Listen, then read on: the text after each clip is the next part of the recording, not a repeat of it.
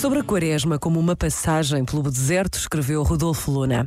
O encontro de si mesmo na solidão pode ser um tempo benéfico, um tempo de descoberta de si, longe dos ruídos e das distrações de toda a espécie. Mas nunca se está totalmente só no deserto, longe disso. Cada pessoa leva consigo aquelas vozes já escutadas, vindas de outros lugares, que tornam difícil distinguir o que vem de Deus, o que vem de si, o que a habita verdadeiramente e o que não é mais do que uma miragem. Aceitar ouvir todas estas vozes e entrar em diálogo com elas implica consentir atravessar o deserto como uma prova, o que exige força de caráter e um bom discernimento.